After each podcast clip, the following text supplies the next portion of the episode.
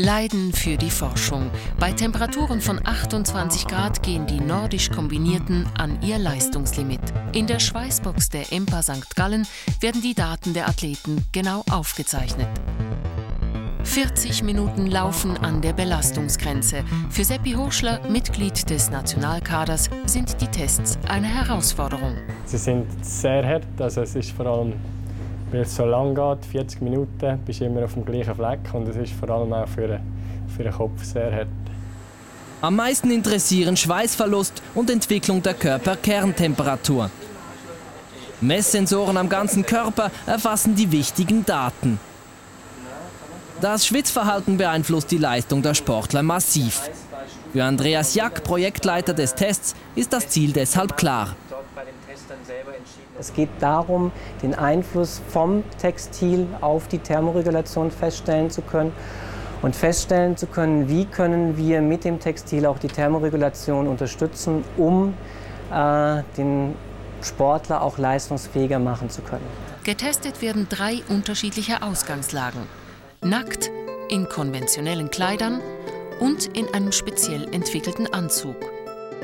Die neue Funktionsbekleidung besteht aus einer speziellen Kombination von unterschiedlichem Polyestergarn, soll atmungsaktiver und damit viel durchlässiger für Körperfeuchtigkeit sein. Laufen bei einem Tempo von 15 Stundenkilometer bringt die Sportler an physische Grenzen. Die Wärmeregulation des Körpers ist gefordert. Laufen vermittelt eine Wärmebildkamera die aktuelle Temperaturverteilung. Zur Bestimmung der Belastungsintensität wird Blut genommen. Dann geht das Leiden in der Schwitzbox weiter. Der Chef der nordisch kombinierten Hippolyt Kempf war von Beginn weg vom Projekt begeistert. Wir haben letzten Winter herausgefunden, dass also während der Olympischen Spiele dass gewisse Nationen im Bereich Anzüge im Langlauf äh, versuchen, Entwicklungen voranzutreiben. Ein limitierendes Element dort ist immer der, der Temperaturhaushalt im Körper.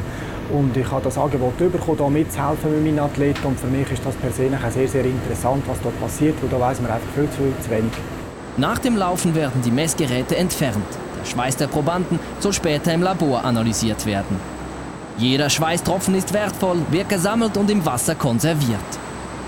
Dafür sind auch unkonventionelle Methoden nötig.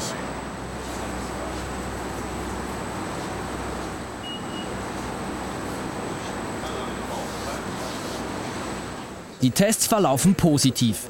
Erste Resultate sprechen für den neuen Anzug. Unsere Hoffnung liegt natürlich an dem Modifizierten, weil wir wollen mit diesem Modifizierten den idealen Einfluss zeigen und die Tendenz geht momentan in diese Richtung. Diese Tests gehören immer noch zur Grundlagenforschung. Bis die Erkenntnisse für die Athleten umgesetzt werden, geht es noch lange. Doch die Zeit drängt. Im Hinterkopf sind schon die Olympischen Spiele 2010. Ich bin überzeugt, dass in Vancouver gewisse Nationen mit topmodernen Anzügen werden daherkommen. Und wenn man, wenn man bis dahin nicht mit dabei sein kann, hat man einfach ein Zweitwahlprodukt. Das Schwitzen geht also weiter. Doch die ersten Testresultate lassen hoffen.